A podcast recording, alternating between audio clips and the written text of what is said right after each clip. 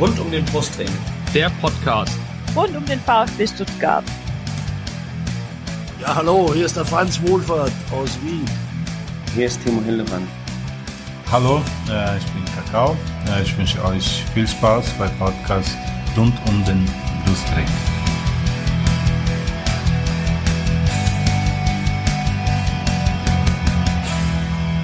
Herzlich willkommen zum Podcast rund um den Brustring. Mein Name ist Lennart. Und mein Name ist Jenny. Und dies ist Folge 119 und die letzte reguläre Folge in dieser Saison. Wir reden natürlich über das letzte Saisonspiel des VfB, das 0 zu 2 gegen Arminia Bielefeld, die zweite Niederlage gegen unsere Mitaufsteiger in dieser Saison. Natürlich haben wir auch diesmal zwei Gäste dabei. Zum einen Eva bei Twitter zu finden unter äh, Eva-Bohle. Sie ist Fan von Arminia Bielefeld und ich äh, gratuliere ihr hiermit, hiermit ganz herzlich zum Klassenerhalt. Hallo Eva. Vielen Dank. Ich freue mich sehr, dass ich dabei sein darf. Und unser zweiter Gast ist natürlich wie jedes Mal VfB-Fan. Es ist der Fabian bei Twitter zu finden unter @pixel_fabian und äh, unter Instagram, vielmehr unter Instagram, glaube ich, eng zu finden. Ähm, der war schon beim Hinspiel dabei. Hallo Fabian. Hey, danke, dass ich nochmal dabei sein darf. Ja, sehr gerne. Ähm, du hast ja, glaube ich, auch, wir werden dich jetzt nicht nochmal vorstellen, du hast, glaube ich, auch einen leichten äh, biografischen oder geografischen Bezug zu Bielefeld, richtig? Ja, ich wohne seit einigen Jahren hier in Bielefeld und äh, kann mich deswegen auch äh, über den Klassenerhalt der Arminia durchaus freuen. Sehr gut, dann war der, war der Bezug eher geografisch als biografisch. Sehr schön. Ja gut, bevor wir jetzt über genau. dieses Spiel und die äh, abgeschlossene Saison so ein bisschen reden und alles, was sonst noch so in der letzten Woche passiert ist, wollen wir natürlich die Eva erstmal vorstellen und da übergebe ich an die Jenny. Genau. Ähm, herzlich willkommen auch nochmal ähm, von mir an dich, Eva. Ähm, schön, dass du heute dabei bist. Äh, wir haben immer so ein bisschen äh, diese drei typischen Fragen an den Gast, aber generell fangen wir erstmal da damit an. Wie bist du denn zu Arminia gekommen? Also wie bist du Arminia-Fan geworden? Ist es auch die geografische Nähe tatsächlich oder verbindet dich was anderes? Nee, also ähm, es die geografische Nähe quasi äh, born and bred in Bielefeld. ähm, ähm, genau, also meine, meine Familie kommt hier aus Bielefeld und äh, mein Vater ist auf jeden Fall seit ich denken kann und auch wie, glaube ich, meine Mutter und meine beiden Schwestern, seitdem die denken können, so ungefähr, oder zumindest äh, eine Familie sind, ähm, ist der Arminia-Fan und der hat es dann bei allen drei Töchtern versucht, da ein bisschen die Liebe zum Fußball, die Liebe zum DSC weiterzutragen und die wird jetzt bei mir nicht so richtig gefruchtet. Ähm, und das ist bei mir tatsächlich, also ich glaube, das erste Mal eine Dauerkarte hatte ich zur Drittligasaison 2014 15, also dann so, glaube ich, zur Rückrunde hin und seitdem immer äh, Dauerkarte gehabt und ja, äh, der Verein lässt mich nicht los, ich lasse den Verein nicht los, wie auch immer man das äh, sagen möchte. Und als äh, ich damals dann zwischenzeitlich zum Studium nach äh, in die verbotene Stadt nach Tegde gegangen bin, da, da wusste mein Vater auch kurz nicht, ähm, ja, ob, ob, ob er mich noch heile zurückkriegt, so ungefähr. Ja. Aber das hat alles gut funktioniert. Äh, ich bin Amina treu geblieben. Das, äh, ich glaube, dann hätte ich auch, glaube ich, das komplette Familiengefüge einmal zerstört. Also äh, das ist seitdem so geblieben, ja. Ich glaube, das mit der verbotenen Stadt musst du, musst du, glaube ich, kurz erklären für Leute, die nicht aus Ostwestfalen kommen. Äh, ja, ihr, du möchtest den Namen nicht aussprechen. Nein, ich kann ihn aussprechen. Ähm, ich habe da ja nur studiert. Äh, Bielefeld und Preußen-Münster verbindet seit Ewigkeiten oder Ewigkeiten eine ähm, ja, Feindschaft. Mhm. ähm, das lag unter anderem auch daran, also es gibt verschiedene Theorien, unter anderem lag es daran, dass Bielefeld einfach mal eine sehr, sehr lange Zeit nicht gegen Münster gewonnen hat. Und generell natürlich auch die geografische Nähe tut da auch sein Übriges. Ähm, Münster tut auch immer so ein bisschen so, als wären sie äh, die beste Stadt Nordrhein-Westfalens und äh, diese Arroganz ähm, ist dann natürlich auch so ein bisschen überschwappend und ähm, ja, also seitdem hasst man sich eigentlich auch und man ist aber, glaube ich, seit 2015 ähm, ja auch nicht wirklich ähm, mehr gegeneinander angetreten, aber mhm. ähm, ja, der Münster dümpelt jetzt irgendwo in der Regionalliga rum und Bielefeld in der Bundesliga, da hat schon jeder seinen Ort gefunden. ja, ich wollte es gerade sagen, da ähm, das läuft ja eigentlich dann ganz gut für euch. Ne? das, das, ist ungefähr, ist es äh, wirklich so eine schlimme Hassliebe wie zwischen KSC und VfB oder ähm, geht es dann noch? Also könntest du, hättest du in Münster noch im Bielefeld-Trikot auf die Straße gekonnt oder hättest du da dann schon Angst haben müssen? Ja, also ich glaube, man muss dazu immer sagen, ist als Frau nochmal, glaube ich, was anderes. Ja ähm, aber also es gab einen Tag, da habe ich in Münster gearbeitet und da war das Derby zwischen Münster und Osnabrück. Mhm. Ähm, das war ganz witzig, weil eigentlich dachte ich, wenn ich da an dem Tag, ich, ich dachte, komm, no risk, no fun, laufe ich da mal mit Bielefeld-Trikot durch die Gegend, also beziehungsweise nicht Trikot, sondern mit Shirt. Ja. Und das hat die aber null gejuckt, also die haben sich okay. selber gegenseitig, ähm, also das Ding gehört auch noch dazu, ohne da jetzt zu sehr in die Story zu gehen, also die Münsteraner Fanszene hat mehr mit sich selbst zu tun. Also, mhm. okay. das, das kommt noch dazu, die, also der, es ist auch nochmal was anderes, äh, glaube ich, auch einfach vereinsgrößentechnisch kann man Münster und Bielefeld jetzt, glaube ich, nicht mit Stuttgart und Karlsruhe vergleichen, was da auch, ähm, ja, also das Stadion an der Hammerstraße möchte ich eigentlich nicht als Stadion bezeichnen, weil das einfach eine absolute Bruchpude ist. Okay, alles gut. ähm, ja, dann ähm, machen wir mal mit unseren drei Fragen weiter, nachdem wir jetzt schon ganz schön viel über dich wissen. Ähm, kannst du dich noch erinnern, was war denn tatsächlich dein erstes Spiel ähm, in Bielefeld im Stadion? Ja, das war Anfang August 2003. Ähm, Arminia Bielefeld gegen Rot-Weiß Oberhausen. Standesgemäß 3-1 verloren. Ähm, mein Vater hat mich aus dem Stadion gezerrt und meinte, den Scheiß gucke ich mir nicht mehr an. Und ich an, an den ähm, ja, an den Sitzbänken festgeklammert und meine, wir haben hierfür bezahlt. Richtig und, schwäbisch eigentlich, ne? und mein Vater nur so, also du hast ja schon mal für überhaupt nichts gezahlt und ähm, dann wurde ich mit nach Hause gezerrt beim Stand von 2 zu 0, kurz nach der Anpfiff der zweiten Hälfte und habe dann zu Hause rausbekommen, ähm, dass, dass Arminia noch ein Tor geschossen hat, kurz nachdem er weg war. Und da war hier aber äh, Stunk im Hause Bohle. das kann ich mir denken.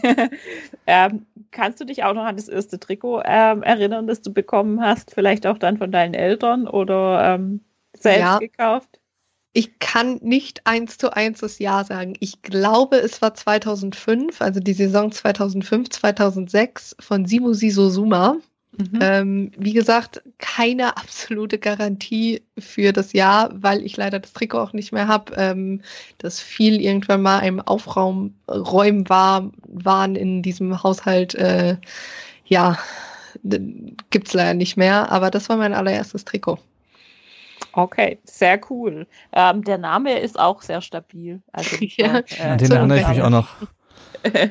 ich mich nicht. Der Flicksack.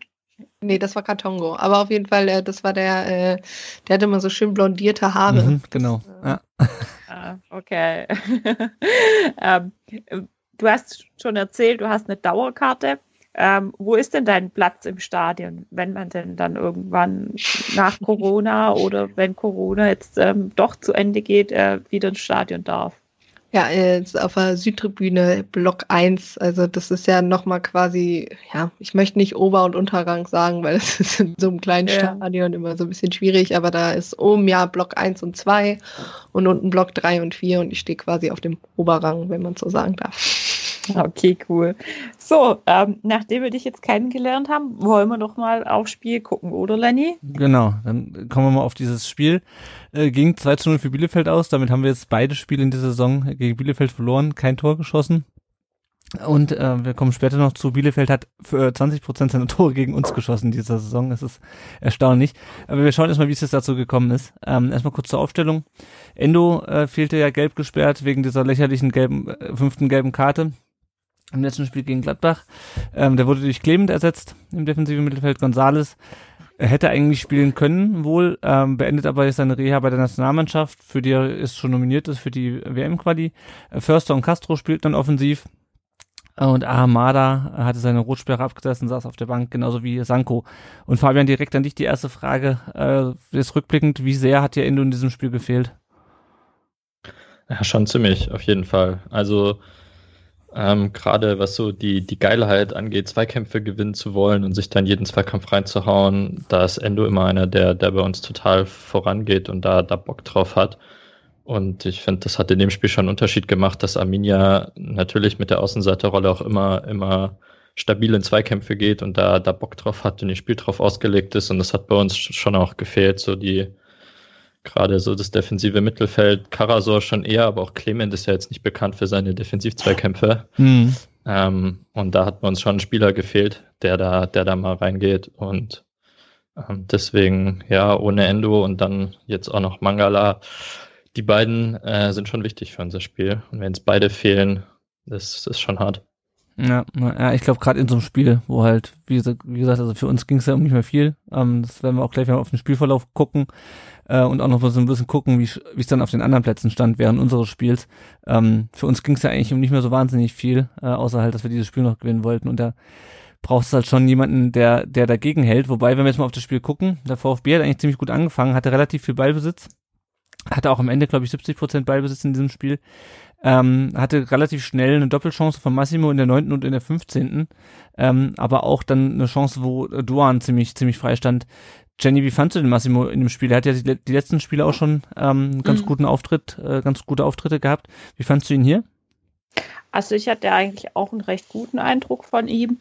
Ähm, generell äh, würde ich mir von ihm einfach so ein bisschen mehr Stabilität und Konstanz in der Leistung wünschen. Also man sieht ja bei ihm immer wieder ganz deutlich, dass wenn er auch die Einsätze dann von der Bank hat, dass er da dann schon gute Leistung bringt, aber dass er da manchmal auch defensiv richtige Schnitzer drin hat. Mhm. Ähm, und äh, gut, es ist ja jetzt auch noch ein junger Spieler und ich weiß jetzt gar nicht, ob ich mich da jetzt komplett falsch entsinne, aber Massimo kam doch auch aus Bielefeld oder genau. war lange Zeit bei Bielefeld gewesen. Und ich hatte schon das Gefühl, dass der da irgendwie ein bisschen was beweisen wollte. Also das hast du, ich, ich finde, das hat man von Anfang an gemerkt, dass der da so komplett angerannt ist und teilweise auch ein bisschen kopflos aussah. Ähm, aber generell finde ich, dass er eigentlich soweit ein gutes Spiel gemacht hat und auch offensiv ähm, viel versucht hat und ähm, äh, gute Dinge reingebracht hat. Ne? Also muss man, muss man ihm schon lassen. Ich wünsche mir aber von ihm trotzdem noch ein bisschen eine Entwicklung. Ich weiß nicht, ähm, wie es dir da geht. Hm, ja, eigentlich ähnlich, aber ich würde die ähm, Frage mit nach Massimo, bevor ich dann auch noch auf das Spiel, äh, von, über das Spiel mehr von Eva hören will, würde ich äh, das direkt mal an die Eva weiterleiten. Ähm, der hat ja noch ein Jahr bei euch gespielt, oder ein Jahr, anderthalb, nee, ein Jahr, glaube ich, ne? Nach, nachdem wir ihn ja, verpflichtet genau. hatten. Ähm, ist da, glaube ich, nicht so richtig zum Zug gekommen ähm, in der zweiten Liga, wurde ja dann auch, die Laie wurde ja dann auch abgebrochen ähm, vor, der, vor der letzten Saison wenn ich es richtig in Erinnerung habe. Ähm, wie, wie siehst du so seine Entwicklung, auch nach dem, was du bei, von, bei ihm, bei euch von ihm gesehen hast, so? Ja, für mich freut's, äh, also mich freut's für ihn erstmal, ähm, dass er, dass er beim VfB auch tatsächlich so eine Rolle spielt. Ähm, der war ja, glaube ich, auch einige Male in dieser Saison verletzt, auf jeden Fall, also beziehungsweise immer wieder Rück, Rückschläge musste er, glaube ich, ja schon einstecken, auch während seiner Zeit beim VfB. Und ähm, ja, also ich, ich gehe da auf jeden Fall mit, dass er ein bisschen übermotiviert in der einen oder anderen Situation gewirkt hat. Aber ich glaube, dass der gerade in, also generell guter Move damals äh, zu, zu Stuttgart zurückzugehen, weil er, glaube ich, einfach ähm, von der Art und Weise, wie das Team aufgebaut ist, da einfach mehr Zukunft hatte, ohne da jetzt den um Arminia irgendwie schlecht zu reden, aber ähm, ja, man, man sieht ja, dass erst durch jetzt auch Frank Kramer so das, das, das Stichwort Jugend und äh, Weiterentwicklung der Jugend tatsächlich erstmal so richtig auf dem Zettel steht. Von daher äh, freut es mich wirklich unglaublich für ihn und ich glaube schon, dass der, wenn man ihm auch tatsächlich mal eine komplette Saison gibt, wo er nicht immer ausfällt, äh, dass das ja, dass das für ihn auch gut sein kann. Ich, ich hatte mir da auch die Pressekonferenz angeguckt. Ähm, da meinte Matarazzo ja, glaube ich, also dass es ihm auch nicht darum ging, würde, gehen würde, dass man entweder oder hat. Also ich glaube, die Frage war ja nach ähm, Silas oder Massimo, mm. wenn ich das richtig in Erinnerung habe, genau. ähm, wo er auch so meinte, naja, es geht ja nicht darum, dass wir, dass ich entweder oder habe, sondern dass ich einfach zwei gute Spieler im, im Endeffekt habe, zwischen denen ich wählen kann. Und ähm, finde es auch da ehrlich gesagt ein bisschen ungerecht, Massimo damit äh, Silas zu vergleichen, weil ich einfach finde, dass die ein ganz anderes Spielerprofil haben. Naja, auf jeden Fall. Ja, ja. Nee, das, das stimmt, das stimmt schon. Ähm, er hat natürlich auch die Chance dadurch bekommen, dass, dass Silas halt ähm, verletzt ist. Äh, ansonsten wäre der, glaube ich, auch in den letzten Wochen auch nicht auf so viel Spielzeit gekommen. Aber ich finde, er steigert sich doch ähm, kontinuierlich und ich bin mal gespannt, wie das in der nächsten Saison, wo er dann auch nochmal vielleicht sich ein bisschen entwickelt in der Vorbereitung oder einfach nochmal, also wir haben es ja vor dieser Saison gesehen, Spieler machen einfach von der einen auf die nächste Saison irgendwie einen Sprung, das funktioniert plötzlich und ähm, ja, schauen wir mal. Zurück zum Spiel. Ähm, ich hatte gerade schon diese Chance von Doan angesprochen, der erschreckend freistand, fand ich. Ähm, dessen Schuss dann noch ich weiß gar nicht mehr von wem, ähm, per Kopf am Tor vorbeigelenkt wurde. Aber ja, Karasor, Karasor, ja. alles klar. Gut, ich hatte sie mir auf dem Schirm, super, danke. Ähm, genau, bei VfB war am Anfang recht dominant, ähm, aber auch recht erfolglos. Und Arminia hat nur wenig Entlastung schaffen können. Ähm, Eva, hast du das Gefühl, dass die Mannschaft also ich, die hatte ja eine relativ komfortable Tabellenposition vor dem Spiel und Gladbach ging ja auch dann noch schon relativ früh in Führung äh, in Bremen. Aber hast du das Gefühl, dass die Mannschaft genug getan hat für den Klassenhalt in der, in, am Anfang äh, des Spiels? Ja, ich hatte so ein bisschen das Gefühl, dass man ähm, erstmal so ein bisschen auf 0-0 gespielt hat, also beziehungsweise darauf bedacht war, ähm, hinten sich keinen zu fangen, wenn man das, also dass man eben nicht zu offensiv geht. Und ich gehe mal davon aus, ohne da jetzt zu viel vorweggreifen zu wollen, dass man ähm, dann in der Halbzeit auch so ein bisschen vom Zwischenstand auf den anderen Plätzen erfahren hat und dann gesagt hat, gut, ähm, das, das nutzen wir jetzt so ein bisschen aus. Ähm, aber ja, also am Anfang war es mir, also ich fand ganz am Anfang gar nicht mal so schlecht von Arminia, aber irgendwann, wie du schon gesagt hast, war der VfB sehr dominant. Ähm, ich fand, es waren hinten ja zu viele Räume auf, die Wege, die man selber nach vorne gehen wollte. Also immer diese, immer wieder dieses gleiche Schema A mit Flanken im Strafraum hat relativ wenig funktioniert, bis auf, glaube ich, ähm, Duan und Meier hatten jeweils die Abschlüsse. Das war mir ein bisschen zu wenig, auch einfach in der Art und Weise, wie man es vorgetragen hat zu dem Zeitpunkt. Ja, und ähm, ja, die, zwischendurch wirkte da der, der Zugriff im Mittelfeld auch nicht so wahnsinnig gut, obwohl man da, glaube ich, schon in der einen oder anderen Situation gesehen hat, dass, äh, dass Arminia da ein bisschen mehr Power äh, auf die zweiten Bälle bringt als der VfB. Also, dass man, wenn man mal Raum findet, dass man da theoretisch auch reinlaufen kann. Nur, ich meine, Bielefeld hat jetzt auch vorher nicht wahnsinnig viele Tore geschossen. Mhm. Das hat mich jetzt dahingehend jetzt auch nicht gewundert, dass sie da nicht komplett draufgegangen sind. Ähm, aber ja, also ich fand in der die erste Halbzeit ging auch Torschüsse mäßig ziemlich klar an den VfB. Ähm, da da war es für mich fast auch so ein bisschen logisch, dass dann dieses vermeintliche 1-0 fiel, weil man so ein bisschen drum gebettelt hat, weil Massimo ja da doch immer wieder auch ähm, sich gut laufen, freilaufen könnte. Also Arminia hat sowieso in dieser Saison unfassbar viele Probleme gehabt, wenn Angriffe über die Flügel kamen. Also das Zentrum war eigentlich immer ganz dicht. Aber ähm, so auch da schon, es ist so, die, die Außen bei Bielefeld, die, die haben noch ein bisschen Potenzial für die kommende Saison. ja, ja, man, wir können ja gleich mal aufs, auf das äh, Abseitstor von Kleitsch kommen, ähm, das du gerade angesprochen hast. Massimo läuft sich ja eigentlich super frei mit der mit dem kleinen äh, Makel, dass er halt im Moment des Abspiels ein bisschen zu weit im Abseits stand. Da können wir gleich noch äh, drüber sprechen, wie, wie, wie weit das war. Äh, legt ihn eigentlich schön rüber, Kleitsch nagelt ihn schön unter die Latte, aber das Tor wird natürlich überprüft. Ähm, und für, also wir hatten das ja letzte Saison in der zweiten Liga ganz häufig, dass irgendwie Mario Gomez irgendwie so ein Schnürsenkel weit im Abseits war. Ich habe mich da bei Twitter drüber beschwert und wurde dann belehrt, dass das doch ganz, ganz weit, also ganz klares Abseits war. Ähm, ich weiß nicht, Jenny, wie, wie hast du es gesehen, als du es das erste Mal gesehen hast? Also ich habe schon ähm, als äh, Kalajdzic gejubelt hat, gedacht, uh, das aber ein bisschen verhalten. War da nicht vielleicht abseits? Ähm, das war schon im ersten Moment so mein Gefühl, ähm, dass die sich selber nicht so sicher waren, ob es gepasst hat oder nicht. Und habe dann da gedacht, naja, okay, gut, ähm, wird schon gepasst haben.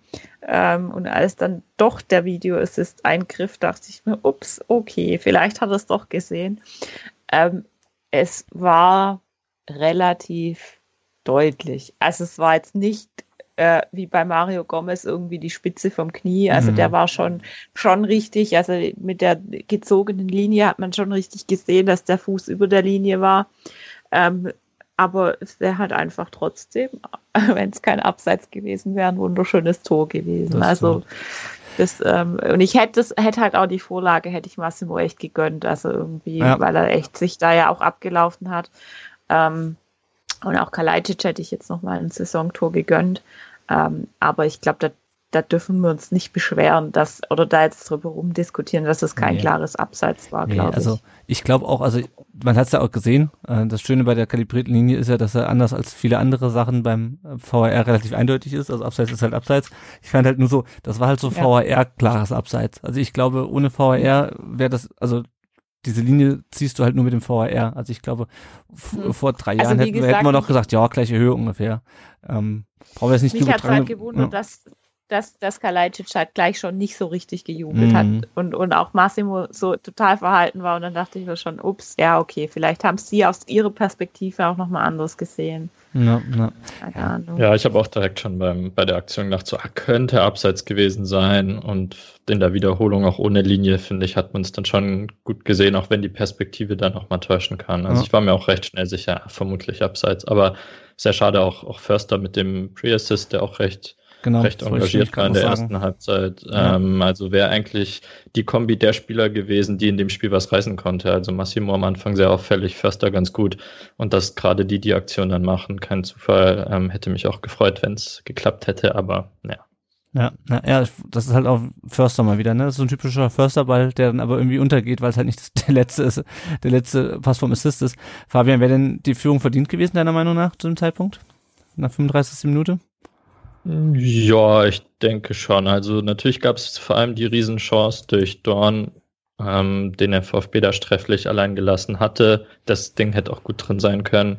Aber sonst ja, war der VfB dann schon die dominantere Mannschaft, hatte durch Massimo auch, auch Möglichkeiten. Ich denke, zu dem Zeitpunkt wäre eine Führung okay gewesen, ja. Mhm, ja, ja. Ja, dann ging es mit 0 zu 0 in die Pause. Gladbach führte ähm, 1 0 in Bremen, bei Köln stand es 0-0. Ähm, Eva, wie war dein Gemütszustand zu dem Zeitpunkt?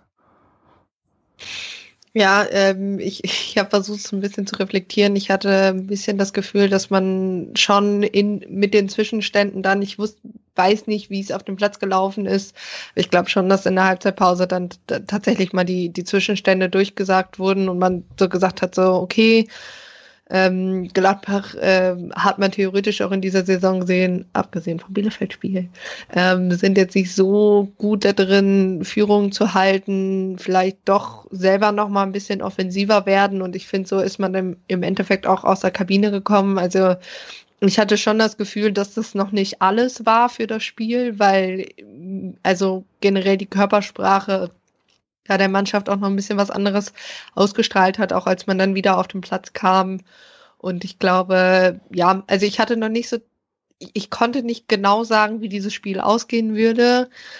Ich fand aber nicht, dass es klar war, dass es in eine Richtung gehen wird. Also ich konnte mir nicht vorstellen, dass bei einem Stand von 0-0 ähm, Bielefeld das jetzt so weitermachen wird, dass sie nochmal 45 mm. Minuten sich hinten reinstellen. Das, das Gefühl hatte ich nicht tatsächlich, auch weil man nach dem Einzelnen so ein bisschen das Gefühl hatte, okay, ähm, da war jetzt auch ein bisschen Glück auf unserer Seite, auch wenn es natürlich also eine ne richtige Entscheidung war, aber da, da haben wir theoretisch ähm, geschlafen trotzdem in der Situation. Also der Pass muss ja auch erstmal trotzdem so zu Massimo kommen. Und es waren ja jetzt irgendwie keine drei Meter Abseits so. Mhm. Ähm, da hatte ich schon das Gefühl, dass, dass man dann sagen wollte, okay, wir probieren es jetzt auch nochmal und dass man halt auch dann geguckt hat, dass man, dass man Massimo da so ein bisschen aus dem Spiel rausnimmt und das hat meiner Meinung nach in, in der zweiten Halbzeit dann auch ganz gut geklappt. Ja. Ja, dann kommen wir nochmal auf die zweite Halbzeit zu sprechen. Äh, auch da war der VfB ähm, viel zu ungefährlich und was sich so ein bisschen das ganze Spiel gezogen hat für mich war zum einen, dass die Flanken von Zosa halt überhaupt nicht ankamen. Die flogen überall hinten nur zu viel zu selten auf den Kopf von Sascha Glajcic und wir hatten unglaublich viele Ballverluste. Also gerade in der ersten Halbzeit ist mir das aufgefallen, ähm, ganz viele Pelle, die vorne nicht ankamen. Es gab diesen einen Pass, der dann irgendwie äh, Castro an die Hacke gespielt wurde und von da halt irgendwo hinflog. Das war für mich so äh, exemplarisch dafür, dass der VfB halt vorne die Bälle auch nicht an den Mann gebracht hat. Ähm, Jenny, hast du es genauso gesehen oder hast du andere Gründe, ähm, warum der VfB so ungefährlich war nach vorne? Also da, da ging halt auch nichts mehr und ich meine, klar, natürlich, ich, Bielefeld hat dann auch relativ gut zugestellt und verteidigt. Das war so klassisch wie äh, wie ja auch die Spiele gegen Bielefeld in der zweiten Liga letzte Saison abgelaufen äh, sind. Ähm, da hast du auch irgendwie den Lucky Punch gebraucht und irgendwie das Glück, da vorne durchzukommen. Ähm, und äh, zu gucken, dass du hinten keinen mehr fängst. Also die haben das relativ gut zugestellt. Und ich meine, das hätten wahrscheinlich mir in der Situation auch nicht anders gemacht, wenn es da um Klassenerhalt geht, äh, den Bus hinten parken und gut ist.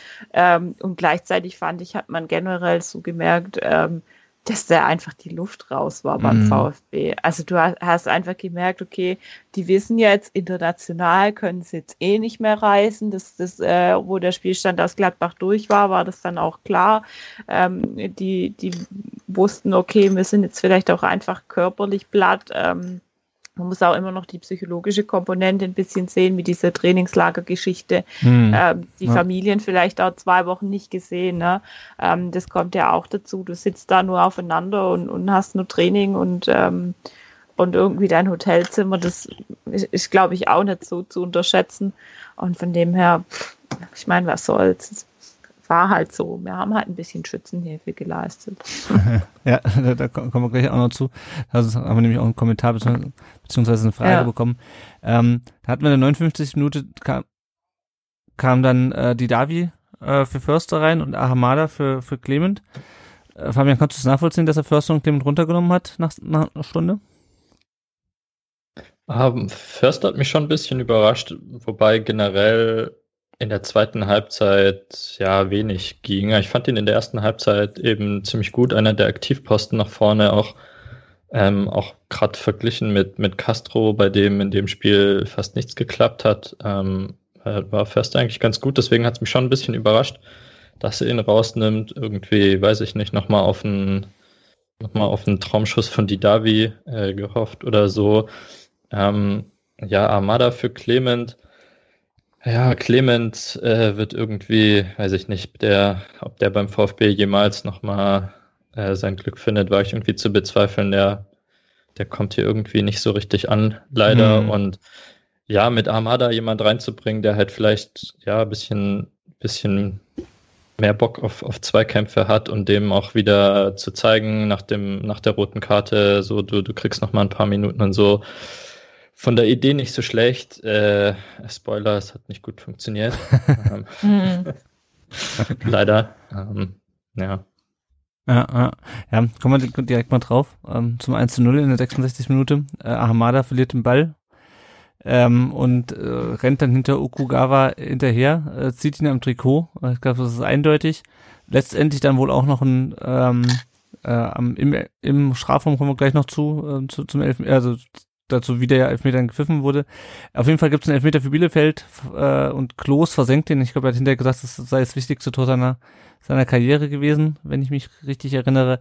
Äh, und steht ja, ja, genau.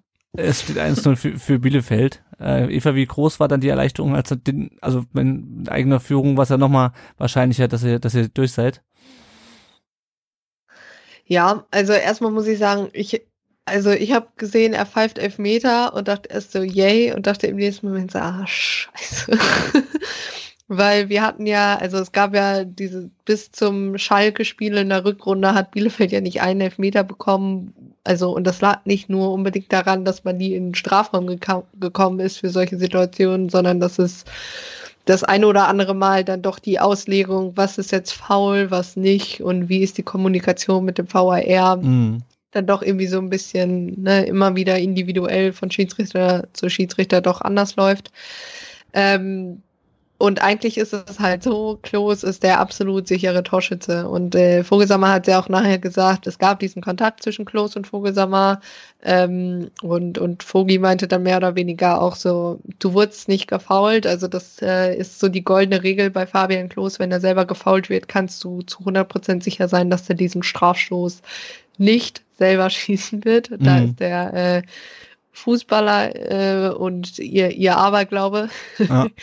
ähm, und ich glaube aber auf der anderen Seite war es fast gut, dass er diesen Elver gegen Schalke also wirklich katastrophal scheiße geschossen hat, weil er hat selber gesagt, also ich wusste schon, dass die Wichtigkeit hinter diesem Treffer, ich wusste schon, dass ich mich ein bisschen mehr anstrengen musste als gegen Schalke und den hat er dann ja schon, also der war ja echt ganz gut geschossen. Ich glaube, selbst wenn Krobel die Ecke gehabt hätte, bin ich mir nicht so ganz sicher, ob der noch dran gekommen wäre, weil der ja schon fast den Pfosten touchiert hat. Mhm. Ähm, und ja, also und danach war mir, ohne da jetzt irgendwas ähm, eins zu eins wissen oder zu 100 Prozent festgelegt sein zu wollen, aber äh, Bielefeld hat in dieser Saison nur zwei Führungen verspielt, wenn man den mal geführt hat. ähm, und das war am ersten Spieltag gegen, gegen Frankfurt und das äh, sagenhafte 3-3 gegen Bayern München. Und also generell hat man sonst die, die Führung immer ganz solide gehalten. Mhm. Und äh, was ich ganz kurz einwerfen wollte, ich finde es ganz witzig, dass Bielefeld das in der zweiten Liga nicht geschafft hat, gegen Stuttgart zu gewinnen und dann aber beide Spiele in der Bundesliga gewinnt, wo ich ein bisschen mehr Angst davor hatte, weil man eben in der zweiten Liga nie gegen Stuttgart gewonnen hat. Und da dachte ich immer so, oh Gott, dann wird das in der Bundesliga mit dem, mit dem Stuttgart bestimmt erst recht nichts. Ich wollte gerade sagen, zumal ihr ja uns äh, in der zweiten Liga dann irgendwann auf zehn Punkte enteilt wart. Ähm, und äh, ja, allgemein eigentlich die, die Meinung war, naja, Bielefeld ist halt schon einfach ein bisschen besser in der Zweitligasaison gewesen als der VfB. Und jetzt war wir halt schon ähm, hatten wir ein paar Punkte mehr als ihr. Ähm, ja, das ist erstaunlich, wie sich, wie sich das gedreht hat. Also ich hatte letzte Saison mehr Respekt vor, vor der Arminia als diese Saison. Ähm, ja, was das, was, was das Spielerische angeht. Gut, ähm, nochmal kurz zum Elfmeter. Ähm, Fabian, war es einer oder äh, hätte eigentlich vorher oder vorm Strafraum gepfiffen werden müssen? Wie siehst du es? Ja, kommt halt drauf an, wenn er das Trikot ziehen wertet, dann war das hat lang vorm Strafraum angefangen. Also dann, dann wäre es ein Freistoß gewesen. Ähm, er trifft ihn dann wohl noch leicht unten. Das habe ich nicht so richtig gesehen. Also, wenn man jetzt die Lupe drauflegt, ist für mich eher das Trikot ziehen und dann ist es ein Freistoß, aber es ist auch okay, da Elfmeter zu geben. Also, wird da jetzt nicht ewig dran rumdiskutieren, mhm. aber für mich war eigentlich ausschlaggebend eher das Trikot ziehen und das war, hat längst vorm Strafraum angefangen, aber ist, ist auch okay so. Den Kontakt unten, den es dann wohl ganz leicht gab, habe ich jetzt nicht so deutlich gesehen, ehrlich gesagt, aber ja, geht schon in Ordnung, aber ja. Ja, ja, ja. Reden wir noch mal kurz über Ahamada. Das war ein, also der hatte echt nur maximal unglückliche äh, Saisonschlussphase hier. Erste äh, die rote Karte gegen, also auch völlig berechtigt gegen Leipzig, äh, zwei Spiele Sperre und jetzt kommt er zurück und verschuldet äh, sieben Minuten nach seiner Einwechslung mehr oder minder äh, das, das Gegentor. Ähm, wir haben eine Hörerfrage, die will ich an dieser Stelle mal vorziehen, Jenny. Und zwar fragt der äh, Elvis, mhm ich muss ich kurz finden. Der Elvis Mehic bei Facebook fragt, äh, was sagt ihr zu Ahmadas regelmäßigen Mega-Blackouts dieses Jahr? Glaubt ihr, das wird noch was mit ihm? Sechs Spiele und gefühlt verbockt er in jedem Spiel was groß, irgendwas Großes. du hörst mich seufzen. Ja. Also ich war am, ich war auch ziemlich angepisst, als er diesen Elfmeter verursacht hat durch so eine ziemlich bescheuerte Aktion. Ähm, zumal er uns halt auch mit dieser roten Karte einfach da schon äh, einen Bärendienst geleistet hat, wo er im Endeffekt auch ähm, kaum mehr ein Spieler da war, der diese Position spielen konnte aufgrund von Verletzungssorgen. Und ähm, andererseits muss ich mich da dann immer wieder selbst ähm, reflektieren und mit mir selbst äh, diskutieren und mir sagen, naja, es ist halt nun mal ein junger Spieler. Ähm, es ist ein junger Spieler, der jetzt, glaube ich, sein sechstes Bundesligaspiel mhm. überhaupt gemacht hat, teilweise auch nur von der Bank kam, noch gar keine Einsätze über 90 Minuten hatte. Ähm, und, und es ist einfach das letzte Saisonspiel, in dem es um nichts mehr geht. Ich wäre jetzt ähm, Pellegrino Matarazzo fürchte, fürchterlich sauer gewesen, wenn wir jetzt in der Situation gewesen wäre, wären wie Bielefeld mhm. und er da dann einen Ahamada reinschmeißt und er da so einen Fehler macht. Aber ansonsten finde ich es jetzt nicht so dramatisch. Aber mhm. natürlich muss, müssen wir schon sagen, ähm, dass der Ahamada da halt noch ein bisschen Potenzial haben, äh, entwickeln muss und ähm, generell eben nicht so doof in solche Kacksituationen reinrennen muss und das halt auch nicht im Endeffekt äh, mehrfach. Also der braucht da dem, das ist halt, äh, das ist dieses typische Hörnerabstoßen von dem jungen Spieler, glaube ich einfach. Ähm, und ich finde auch, wir müssen da aufhören, den zu früh zu verteufeln, weil das ist wie äh, mit äh, Timo Werner und der Küsschen-Szene. Ne? Also mm, ja. äh, sowas ist dann schnell verbockt, so einer hat dann schnell seinen Ruf weg und gebt ihm noch ein Jahr, gebt ihm vielleicht noch zwei Jahre ähm, und dann ist er vielleicht ganz woanders vom Niveau her. Und ähm, siehe ähm, Gott, jetzt fällt mir sein Name nicht mehr ein. Scheiße. Rutscher oder wie meinst Oh du? Mann. Nee, der andere. Dunkelhäutige. Äh, Silas. Ähm, nee, Mola? ähm, nee, du meinst Nee. ähm, Kulibali. genau. Tanguy Kulibali. Vielen Dank.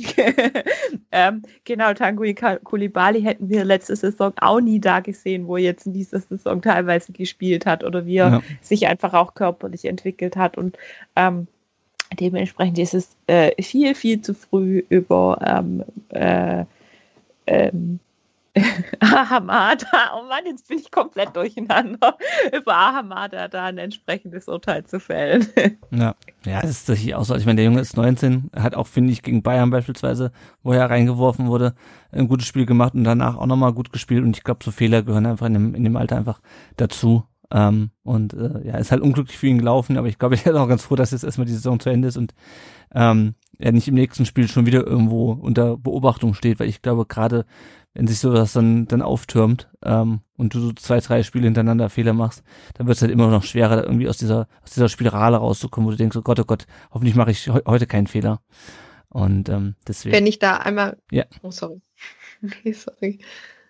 ja, Ähm, Oh. wenn, wenn ich an der Stelle nur auch einmal äh, Matarazzo ähm, loben darf. Ich fand, also er, wurde ja auch nach Am- Ahamada gefragt in der Pressekonferenz und ähm, ob, er, ob das irgendwie an den Nerven liegen würde. Und er hat sich da ja auch ein bisschen Zeit gelassen für die Antwort. Und äh, hat, hat ja auch gefragt, also ich weiß nicht, ob das, dafür gucke ich zu wenig Pressekonferenzen mit äh, Matarazzo, aber ähm, ich weiß nicht, ob das Ironie war, aber er hat ja theoretisch schon gefragt, äh, gesagt, glaube ich, äh, ist eine gute Frage, so nach dem Motto mit den Nerven. Ähm, äh, und fand ich, hat da, hat da Armada aber auch gut in, in Schutz genommen. Also äh, da muss man, glaube ich, auch echt aufpassen bei so jungen Spieler, auch SpielerInnen, dass man die da, da auch in irgendeiner Art und Weise schützt und ähm, den, den da Rückhalt gibt. Also ich meine, auch für ihn ist es die erste Bundesliga-Saison und ähm, ich, ich glaube, dass, dass man da auch einfach dem so ein bisschen Zeit geben ähm, muss, weil ich meine, gab ja auch immer wieder, also gibt ja immer wieder Spieler, die auch bei höherklassigen Vereinen mal so, so einen Hänger haben, äh, nicht höherklassigen, sondern so Top-Vereinen quasi. Und ähm, die ja, also die brauchen halt auch irgendwann nochmal eine Chance. Und klar ist, war das jetzt extrem unglücklich, aber man muss ja auch immer überlegen, wie, wie diese Situation überhaupt zustande kam. Und ich finde dann, dann immer alles auf einen Spieler abzuwälzen, auch irgendwie immer so ein bisschen ungerecht tatsächlich. Ja, ja. ja. Ich würde sagen, wir reden mal weiter über das Spiel und äh, weniger über Ahamada. Ähm, Anton hatte dann nach einer Ecke von Castro noch eine Chance in der 68. Äh, dann ein kurzer Blick auf die anderen Plätze. Es stand bei Köln ähm, wieder äh, 0 zu 0, äh, nachdem es zwischendurch 1 zu 0 für Köln stand und Gladbach führte mittlerweile 4 zu 0. Ähm, und damit war auch irgendwie längst klar, dass auch unsere Europa League, äh, nee, Conference League Träume äh, dahin waren. Äh, Fabian, warst du enttäuscht, dass es dann letztendlich unabhängig von, unserem Spielstand sowieso nicht gereicht hätte, selbst wenn, wenn wir gewonnen hätten noch das Spiel?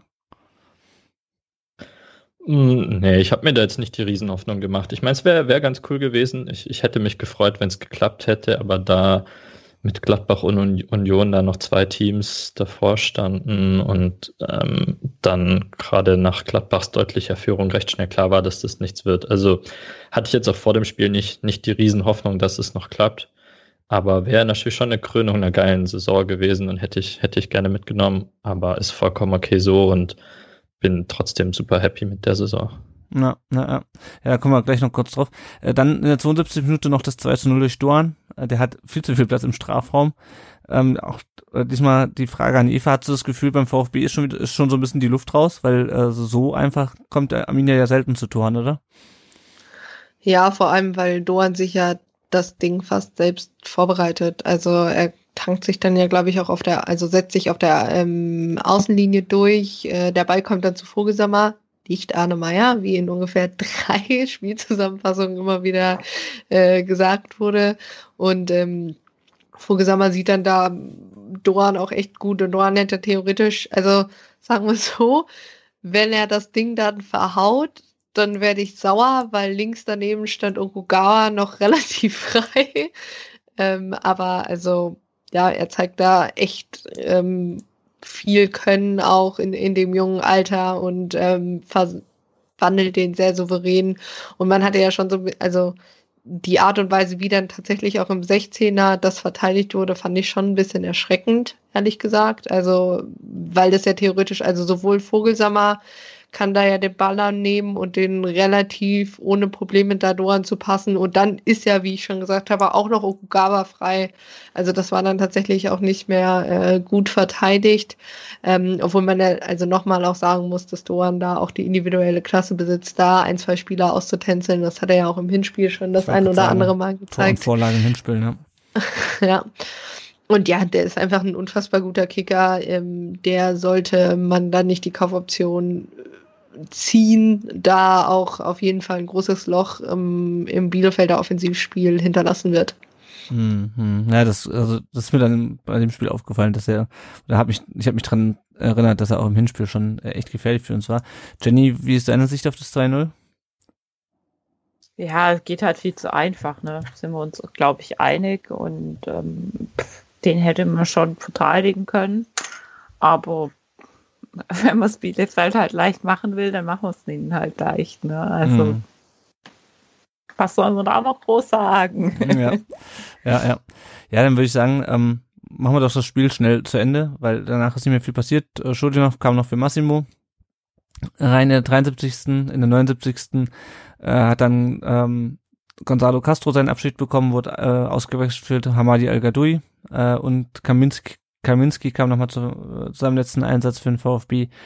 Der wurde für Kempf eingewechselt. Ähm, Köln hat dann in der 86. 86. Minute noch den Siegtreffer gegen Schalke ähm, geschossen, aber da war, glaube ich, waren, glaube ich, alle schon tiefenentspannt, ähm, weil ähm, Bielefeld war in dem, war ja zu dem Punkt, Zeitpunkt schon echt durch und äh, Union hat dann in letzter Minute noch gegen Leipzig gewonnen. Damit war dann auch das 4 zu 2 von Gladbach in Bremen wertlos. Union dann am Ende auf Platz 7.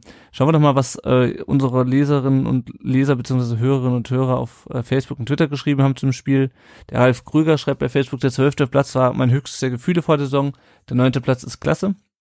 Dann können wir gleich mal drüber sprechen, wie wir den neunten Platz finden.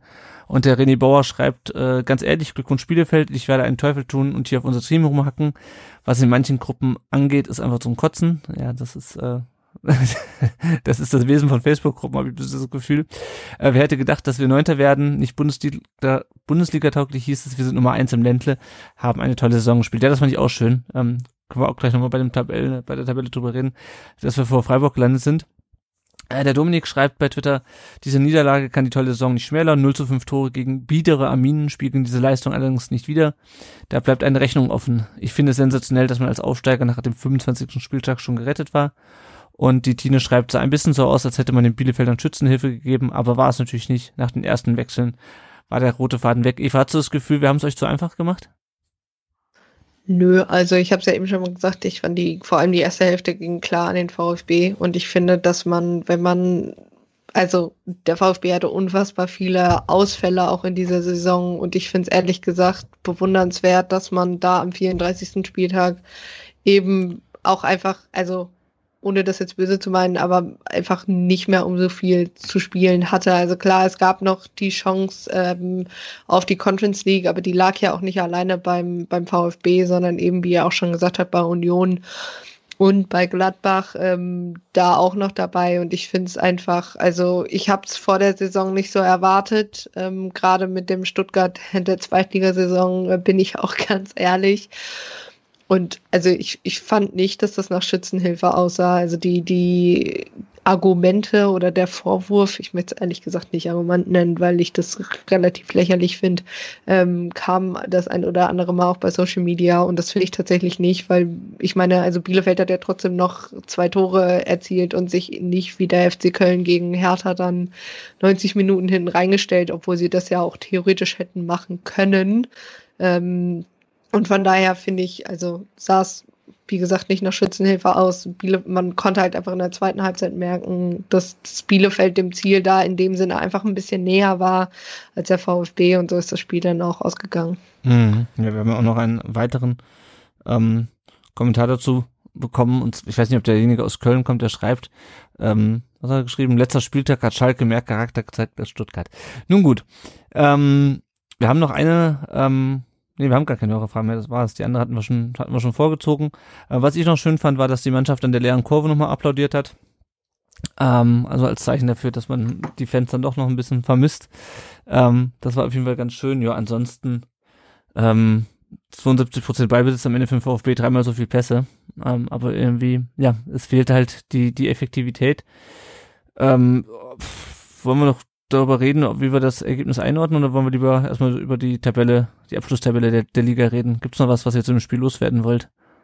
Hm, naja, man kann vielleicht auch noch sagen, dass der ein oder andere Spieler vielleicht auch ein bisschen weniger reingebracht hat, aus Angst, sich noch zu verletzen. Das ist ja vielleicht auch noch ein Argument, ähm, dass jetzt so ein Kalajdzic, mhm. der jetzt im Endeffekt im EM-Aufgebot steht für Österreich, vielleicht gesagt hat, naja, also wenn ich mir hier jetzt nochmal irgendwas äh, kaputt mache, dann darf ich nicht mit.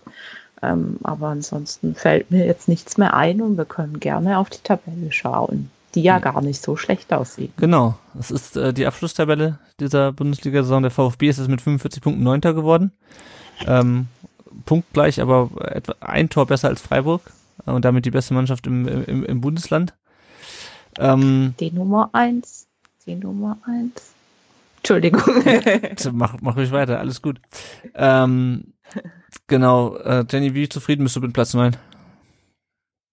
Ja, also im Endeffekt hätte ich mir natürlich schon noch ein bisschen den Platz 7 gewünscht und man schwelgt natürlich auch immer so ein bisschen in diesem ähm, hätte, wäre, wenn Ding. Ähm, also was wäre gewesen, wenn wir einen fitten Gonzales, einen fitten Silas ähm, bis zum Ende gehabt hätten, wenn ein Bonner Sosa nicht ähm, einige Spiele ausgefallen wäre. Ne? Ähm, da fragt man sich dann schon, wo wäre es dann vielleicht noch hingegangen. Aber andererseits müssen wir halt einfach auch total auf dem Boden bleiben. Ähm, wir haben letzte äh, Saison in der zweiten Liga nicht unbedingt die stabilste Saison ever gespielt. Mhm, kann man so sagen, ähm, ja. wir, haben, wir haben auch echt Glück gehabt, dass wir hochgerutscht sind. Ne? Also ein bisschen Glück hat da natürlich auch schon dazu gehört. Ähm, und von dem her muss ich ehrlich sagen, ähm, ist es echt wieder Jammern auf schwäbischem Niveau, wenn wir jetzt sagen, wir sind mit diesem Scheißplatz 9 nicht zufrieden. Also das ist ähm, im Endeffekt ein einstelliger Tabellenplatz. Wir sind vor Freiburg und vor Hoffenheim, ähm, vor allem auch im Endeffekt vor Hoffenheim, die ich im Ende, am Anfang von der Saison deutlich stärker gesehen mhm. hätte. Und ähm, dementsprechend hoch zufrieden, glücklich und noch schöner wäre es einfach gewesen, wenn man das mit der Mannschaft gemeinsam im Stadion hätte feiern können und wenn man auch einfach mal diese ruhige Saison im Stadion hätte genießen können. Das, ja. das wäre schön gewesen, muss ja. ich sagen. Aber ansonsten kein Grund zum Jammern. Ja, ja, ja. ich finde es besonders für Arminia und VfB extrem bitter, dass die Saison ohne Fans äh, verlaufen ist. So für, für, VfB, wenn ich mich jetzt erinnere, die letzten locker mindestens zehn Jahre die, die coolste Mannschaft und das schönste Spiel finde ich, ja, seit langem und für die Arminia seit Jahren endlich mal wieder in der Bundesliga und jeweils für beide Teams dann ohne Fans. Das ist schon super schade. Ja. ja. ja auf jeden Fall. Und auch, ähm, also generell, vielleicht ist es da gar nicht so schlimm, dass es noch nicht dieses Jahr international geht für den VfB, weil man, also vielleicht bei Heimspielen Teilzulassung der Fans, aber wie das äh, international aussehen würde, würde ich jetzt einfach mal bezweifeln.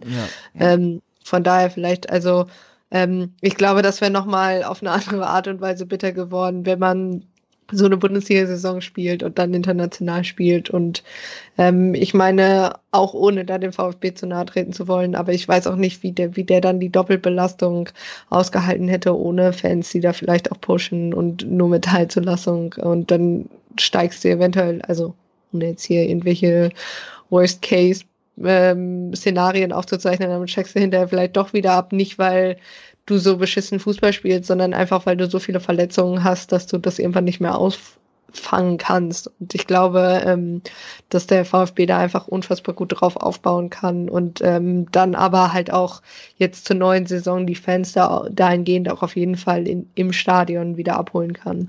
Hm. hm. Wir können mal an der Stelle, wo du es angesprochen hast, ähm, eine Hörerfrage mit reinnehmen, nämlich vom Ed Sven-Station. Der fragt, wie groß seht ihr die Gefahr, dass die Mannschaft oder einzelne Spieler komplett überperformt hat oder haben und es nächste Saison ein böses Erwachen gibt? Jenny, wie, wie groß ist die Gefahr? Wow, also das finde ich irgendwie schon ein bisschen ähm, schwierig. Ähm, jetzt irgendwelchen Spielern eine Überperformance und einen plötzlichen Leistungsausbruch, Abbruch in der Güte äh, darzustellen, dass es nächste Saison überhaupt nicht mehr läuft. Also ähm, im Endeffekt äh, sind es alles Leistungssportler und äh, womit wäre denn so eine krasse Überperformance begründet?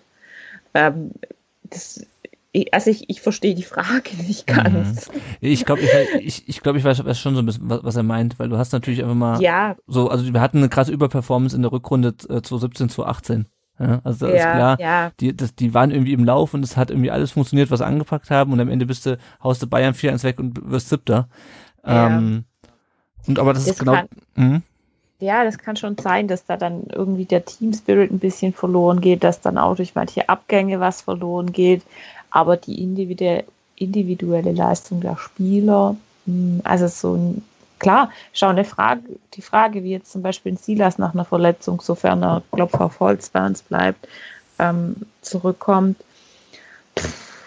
schauen wir ja, mal. Ich glaube, ganz viel ist halt auch, auch psychologisch, ne? Also ja. ähm, wenn die Spieler dann merken, ich glaube, am Anfang war bei allen die Verunsicherung groß, wie kann die Mannschaft in der Bundesliga mithalten und dann irgendwie direkt am zweiten Spiel irgendwie Mainz 1 zu 4 weggehauen und dann war allen klar, okay, und das Spiel gegen Freiburg war ja auch knapp am Anfang. Ist okay, ja. die Mannschaft kann in der Bundesliga mithalten und dann hat sich, glaube ich, auch ein, was man so mitkriegt, soweit man das beurteilen kann, ein cooler Team Spirit entwickeln, dass, dass ja. viele Spieler gut miteinander klarkommen und Bock haben, zusammen zu spielen und ähm, ich denke, das macht viel aus und mhm. denk, hatten die Saison schon Glück, dass dann so eine Niederlagenserie dann eher so 28. bis 31. Spieltag mhm. oder so, glaube ich, war. Wenn das am Anfang der Saison passiert, dann kennen wir alle den VfB, dann wird halt auch ganz schnell das Konzept, was vor der Saison als das, das heilsbringende Superding verkauft wird, wieder komplett über den Haufen geworfen. Ähm, also wenn, wenn so ein Saisonstart richtig schief geht, dann, dann geht die Unruhe ja auch schnell wieder los.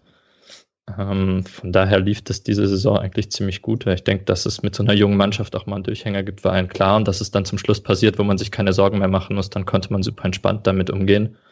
Mhm. Ähm, von daher super.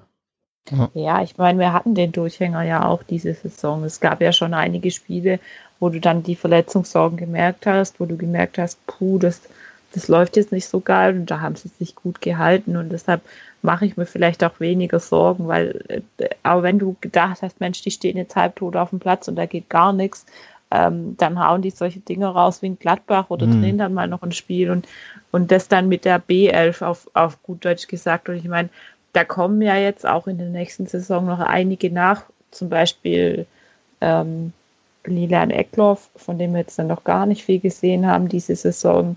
Ähm, dann stehen andere, ein paar andere Jugendspieler, mhm. äh, Nicolas ja. Natey, der ja zurückkommt. Ähm, die stehen auf, ja genau, die stehen auf der Matte und wollen da auch äh, sich beweisen und Leistung zeigen. Ähm, und von dem her, ich, ich bin vorsichtig optimistisch. Ja, ja, und das ist yes. es halt. Hm. Nee, sag euch erstmal. Hier ist auch, denke ich, eher die Frage, wie die Mannschaft zusammenbleibt. Also welche ja. von den Leistungsträgern werden bleiben, welche werden gehen. Also wenn ein großer Kern der Mannschaft zusammenbleiben kann, dann traue ich denen auch eine coole nächste Saison durch äh, äh, zu. Aber wenn halt die besten Spieler eventuell gehen könnten, ähm, dann, dann wird es halt nochmal spannend, wie kann man die ersetzen. Man hat jetzt bei einigen Ausfällen schon gesehen, dass wir zwar einen ziemlich großen Kader haben, aber bestimmte Ausfälle nicht gut kompensieren können. Und dann muss man nochmal sehen, aber es ist dann halt Mislintat und Co. ihr Job, da wieder eine Mannschaft hinzustellen, die in der Bundesliga mithalten kann. Ja. Mhm. Ja, und das finde ich auch, um die Frage auch nochmal zu beantworten äh, von, von dem Sven. Ähm, das ist, ich glaube auch nicht, dass die so krass überperformt haben. Die haben halt gut gespielt, aber die hatten auch halt auch diese zwei Kackspiele gegen gegen Bielefeld dabei. Die Spiele gegen Freiburg waren auch nicht so super. Du hast diese vier Niederlagen in Folge. Ähm, und die Mannschaft war aber im Gegensatz zu den Mannschaften in der Vergangenheit, die war einfach stabil und auch stabil auf einem Niveau, was halt ausreicht für, für die Bundesliga. Und du hast nicht dieses irgendwie, wir haben irgendwie im Januar unter Hannes Wolf Angst, dass wir absteigen und holen Korkut und äh, stürmen dann einmal quer durch die Liga. Ähm, oder ja, die Saisons davor, wo wir, einfach kacke waren, stabil kacke, aber halt kacke. Ähm, und deswegen bin ich da auch eigentlich relativ, also wir haben halt nicht so krass überperformt. Wir haben halt, finde ich, also ja, wir hätten alle nicht gedacht, dass, dass, äh, dass wir so eine entspannte Saison haben. Und so ein 5-1 gegen Dortmund ist natürlich schon krass. Aber teilweise haben wir halt auch einfach auf dem stabil gespielt, aber jetzt auch nicht außergewöhnlich überragend oder so. Ne? Also hatten schon echt gute Sachen dabei, aber teilweise hatten wir halt auch Scheißspiele dabei. Aber was ich halt gut finde, ist, die Mannschaft hat sich mal reingehauen. Ähm, und äh, hat halt dann irgendwie auch auf dem letzten Loch pfeifen noch gegen Gladbach gewonnen. Ähm, aber das ist, glaube ich, weniger ja, so eine Überperformance-Geschichte. Halt, Entschuldigung, ganz kurz. Das ist, glaube ich, weniger nee, so eine Über Überperformance-Geschichte, ähm, als mehr so eine, so eine Einstellungsgeschichte. Und das ist das, was uns in den letzten Jahren gefehlt hat, die Einstellung. Ja, genau. Und die sehe ich ganz deutlich, dass die mhm. da ist und die positiv ist. Ja. Fabi, Fabian, du wirst Ja, und einige Spieler haben, genau, haben halt auch das, das Potenzial ähm, gezeigt oder, oder die, die Hoffnung eingelöst, die man hatte. So dass, also ich hätte vor der Saison nie gedacht, dass ähm, Sasa Kalacic so eine geile Saison spielt. Ah, ähm, hatte er die Sorge vor der Saison, okay, wer soll bei uns die Tore schießen? Gonzales, okay, Silas vielleicht, aber in der Bundesliga auch gegen bessere Verteidiger, ich weiß nicht. Und dass nach so einer langen Verletzung Sasa so zurückkommt und so ein geiler Stürmer bei uns wird, das haben halt, das haben halt äh, Mislintat und, und Materazzo und Co. schon gesagt, dass sie das Vertrauen in ihn haben. Aber ich hätte von außen jetzt ohne ihn im Training und Co. zu sehen, hätte ich gedacht, okay, ist schon mutig, sich auf ihn zu verlassen und nicht noch einen Stürmer vielleicht mhm. zu holen und so. Ähm, und dass er dann aber so einschlägt, das hätte ich halt vor der Saison nie gedacht. Aber ich glaube nicht, dass es eine Überperformance ist. Er hat ja auch vor der Verletzung angedeutet, ja. was er kann. Ähm, und dass er jetzt halt seine Klasse auf den Platz bringt, ist halt super. Ähm, aber ist, glaube ich, keine Überperformance, sondern er hat halt das gezeigt, was er, was er einfach kann. Und ich glaube, er wird auch in den nächsten Saisons, wenn er so weitermacht, ein, ein super Stürmer bleiben und nicht hat jetzt nicht die, die beste Saison seines Lebens gespielt, sondern da geht noch was. Übrigens, ganz, habe ich gerade äh, am Rande mitbekommen, äh, die neue äh, Podcast-Folge von Kicker Meets the Sohn ist äh, mit Sascha Kalajdzic. Also äh, wer, ja. wer in der Winter, wer in der ich Sommerpause. Da kurz auch, ja? Nee, äh, also diese, diese, also Sascha Kalajdzic äh, auch einfach mal von, von einem anderen Standpunkt aus, mhm. jetzt nicht als äh, Stuttgart-Fan. Ähm, ich mag den super gerne, ich finde den super authentisch. Ähm, auch, auch in Interviews, also so ein bisschen das, was man mit, äh, weiß ich nicht, den Müllers und weiß ich nicht, dieser Welt oder, oder auch Hummels, wo man irgendwie immer nicht so ganz weiß, was die da jetzt an ihr erzählen wollen, finde ich einfach sehr authentisch und ähm, äh, eine Freundin von mir sagt immer, äh, sie möchte eigentlich nicht, dass äh, das Kobel wechselt, weil dieses das Duo Kobel äh, zu trennen wäre einfach ein ja, eine Strafe für die Liga, weil die so, so gut miteinander harmonieren. Mhm. Ja.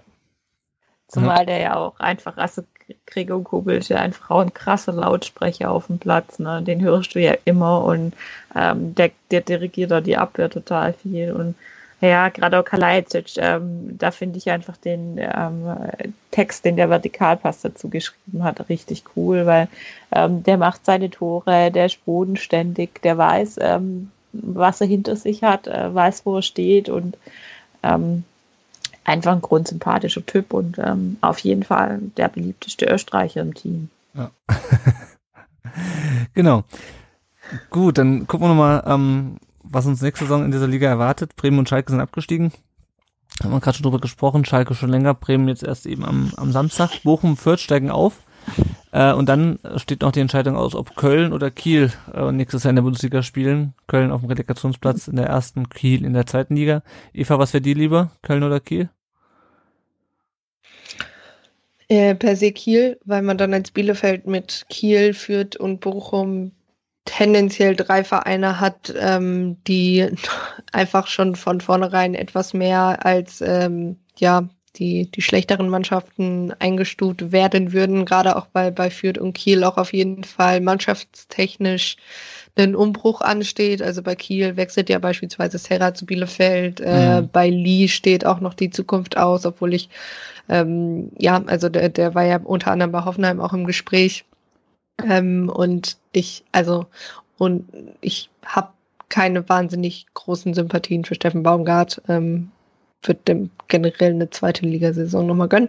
Ähm, und ich auch einfach finde, dass Köln nach dieser Saison es nicht unbedingt verdient hat, weiterhin Bundesliga zu spielen. Und noch ein letzter Punkt, Kiel hat halt schon mal Relegation gespielt gegen Wolfsburg. Äh, für Köln ist es die erste Relegation in der Ligageschichte, äh, beziehungsweise in der Vereinsgeschichte, mhm. wenn ich da richtig informiert bin. Das heißt, Kiel, also generell hat man als ähm, aufsteigen, potenziell aufsteigende Mannschaft, glaube ich, immer mentalen leichten Vorteil. Und Kiel hatte damals mit, damals mit Wolfsburg ein ganz, ganz anderes Kaliber als Köln jetzt. Und ich mir schon vorstellen könnte, obwohl die natürlich auch kräftemäßig echt ein bisschen am Ende waren, also ähm, die, die taten mir tatsächlich für die letzten beiden Spiele leid. Die haben zweimal noch irgendwie das 2 zu 3 erzielt, potenziell das 3-3 gegen Karlsruhe sogar noch. Ähm, da sitzt schon ein bisschen was hinter und ähm, ja, ich fände es ehrlich gesagt ein bisschen ironisch, wenn für den Bartels jetzt mit Kiel aussteigt, nachdem wer da jetzt abgestiegen ist. Also ähm, ja, also ich finde einfach nach der Saison, die Kiel gespielt hat, wie die auch das mehr oder weniger weggesteckt haben, diese Corona, ähm, ja, diese Zwangs Corona-Pause. Sie haben trotzdem nur zweimal verloren. Das waren jetzt die letzten beiden Spiele und halt das Pokalspiel gegen Dortmund. Ähm, finde Kiel, also klar, Attraktivität, Faktor Attraktivität ist sowieso so ein Ding in der Bundesliga, aber ganz ehrlich, dann ist jetzt auch egal, ob Kiel hochkommt, solange wir in den Hoffenheim, in Leipzig und in Wolfsburg in der Liga haben. Ja, ja. Ich habe mich auch gerade gefragt, warum du dich so gut mit Kiel auskennst, aber dann äh, müssen wir natürlich noch eine Podcast-Empfehlung gleich loswerden, weil du bist, glaube ich, immer noch Teil des äh, Second Bundesliga-Podcasts, oder? ja, genau. Es ist äh, quasi. Obwohl du nicht mehr, obwohl der, die Arminia aufgestiegen ist.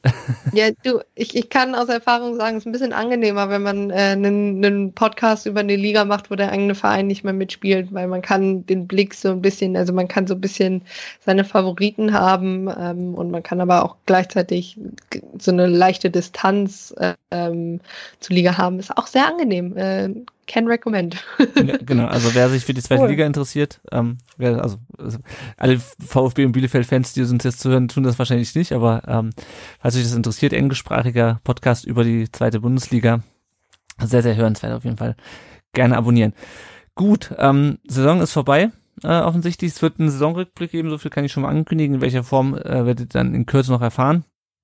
Ähm, blicken wir noch mal auf ein paar andere Themen rund um den Brustring, die jetzt noch äh, anstanden und anstehen. Kurz auf den äh, VfB 2 schauen wir, der hat 1 zu 1 gespielt gegen FC Gießen am Samstag. Erik Hottmann hat sein viertes Saisontor geschossen und der VfB hat jetzt äh, nach 39 Spielen von, äh, von 42 äh, 56 Punkte, ist Tabellenachter.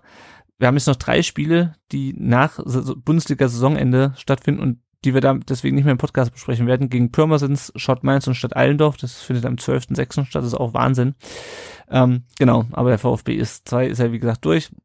Eventuell werden wir da im Sommer auch eine Sonderfolge zum Thema VfB-Nachwuchs machen. Mal schauen.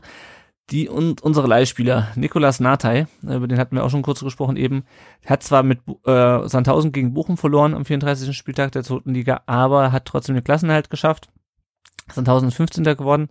Äh, Nata hat 24 Spiele bei Sandhausen gemacht, 20 Mal in der Startelf, drei Assists, sechs gelbe Karten. Interessanterweise hat er in der Hinrunde in eher im defensiven Mittelfeld gespielt und in der Rückrunde eher auf links außen. Das hat, glaube ich, auch ein bisschen was mit, den, mit dem Trainerwechsel zu tun. Und bei dem ist schon klar, dass er jetzt zum VfB ähm, zurückkehrt nach der Saison. Pablo Maffeo hat mit äh, Huesca 0 zu 0 gegen Valencia gespielt am 38. Spieltag von der Liga, wurde nach 75 Minuten ausgewechselt und äh, durch dieses 0 zu 0 und weil Elche gleichzeitig gewonnen hat, ähm, ist Huesca 18. von 20 und damit wieder abgestiegen. Was wahrscheinlich bedeutet, dass wir Mafio nochmal ausleihen müssen, weil ich glaube nicht, dass sie die Kaufoption ziehen oder eine Kaufoption, die uns zumindest. Tatsächlich ja? habe ich gerade vorhin gelesen äh, auf dem Cannstatter Blog, ähm, dass äh, Interesse besteht an Pablo ah, ja. Maffeo und zwar von vom FC Villarreal und ähm, die wollen sogar 5 Millionen für ihn bezahlen. Ja. ja, dann gerne, nehmt ihn. Also 5 ja. Millionen sind zwar nicht die 10, die wir mal bezahlt haben, aber das war uns ja schon lange klar, dass wir den nicht zum Einkaufspreis wieder, ähm, ja. wieder, wieder loswerden.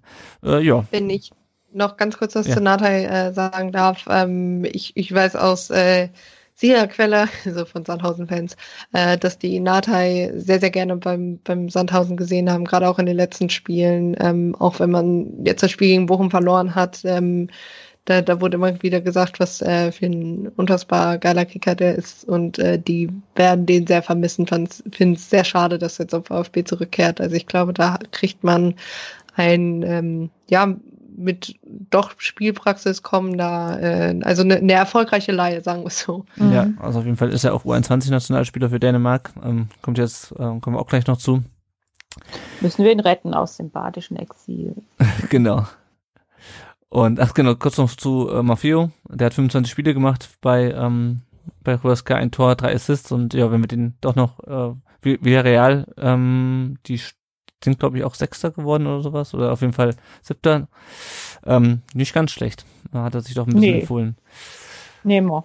Ja, noch zu Maxim Avuca, der hat beim 1 zu 1 von Türkgücü äh, gegen Viktoria nicht im Kader gestanden. Türkisch ist es 13. geworden. Wie es mit der Wutscher weitergeht, wissen wir auch nicht äh, aktuell. Also ich habe zumindest nichts gelesen. Er, er hat elf Spiele jetzt in der Rückrunde gemacht, sieben in der Startelf und zwei Tore geschossen. Und natürlich, oder zum ersten Mal, nicht natürlich, zum ersten Mal werden wir äh, dieses Jahr auch in der Sommerpause einen kurzen Artikel zu den Leihspielern machen. Da werden mir die Sandhausen-Experten bestimmt das gleiche sagen, was ja auch der ähm, was ja auch der Eva gesagt haben zu, zu Natai. Ähm, bin ich mal gespannt. Also könnt ihr euch auf jeden Fall auf einen Artikel freuen. Ja, unsere äh, Nationalspieler, ähm, ich glaube mittlerweile wurden sogar schon die endgültigen Kader äh, teilweise benannt. Also Kalajdzic natürlich bei Österreich. Ähm, ich weiß nicht, ob es bei der Schweiz schon der endgültige Kader ist. ist da war Kobel auf jeden Fall im vorläufigen Kader. Äh, Scholinov äh, ebenso bei Nordmazedonien, was ich überraschend fand, weil der hatte ja bisher nur U21 gespielt. Ähm, Natai und Klimowitz, die spielen bei der, ähm, sehr wahrscheinlich bei der, am 31. Mai gegeneinander im Viertelfinale der U21 EM, Deutschland gegen Dänemark. Äh, Gonzales steht im Kader für die WM-Quali von Argentinien und Endo auch wenig überraschend im Kader der Japaner und könnte sogar dieses Jahr, ob das jetzt sinnvoll ist oder nicht, bei Olympia in Tokio für, für Japaner auflaufen. Ähm, ich meine, ist natürlich für ihn schön, äh, im Heimatland ja. aufzulaufen. Ob Olympia dieses Jahr so eine gute Idee ist, ist eine andere Geschichte. Gut, da haben wir noch so ein paar Sachen. Äh, Sami Kidira hat seine, äh, sein Karriereende bekannt gegeben, ausgerechnet am 19. Mai. Jenny, Zufall oder nicht? Ja. Nee, glaube ich nicht. Also genau 14 Jahre nicht. nachdem er den VfB zum Meister geköpft hat, äh, hat er letzte Woche sein äh, Karriereende bekannt gegeben. Man kann es natürlich schon sagen, dummer Zufall, aber irgendwie glaube ich das nicht. Irgendwie glaube ich schon, dass er sich das Datum ähm, rausgesucht hat. Und ähm, ich bin mir auch irgendwie ein bisschen sicher, ähm, dass wir äh, Sami Kedira in welcher Form auch immer ähm, nochmal beim VfB sehen, sehen werden. Also als Spieler ist es ja jetzt ausgeschlossen, aber äh, Klaus Vogt hat ja schon deutlich gesagt, äh, dass man ihn gerne und mit offenen Armen bei uns empfängt, äh, sollte er in irgendeiner Art und Weise ähm, wieder nach Stuttgart kommen wollen. Schauen wir mal, ne? Ja, ja.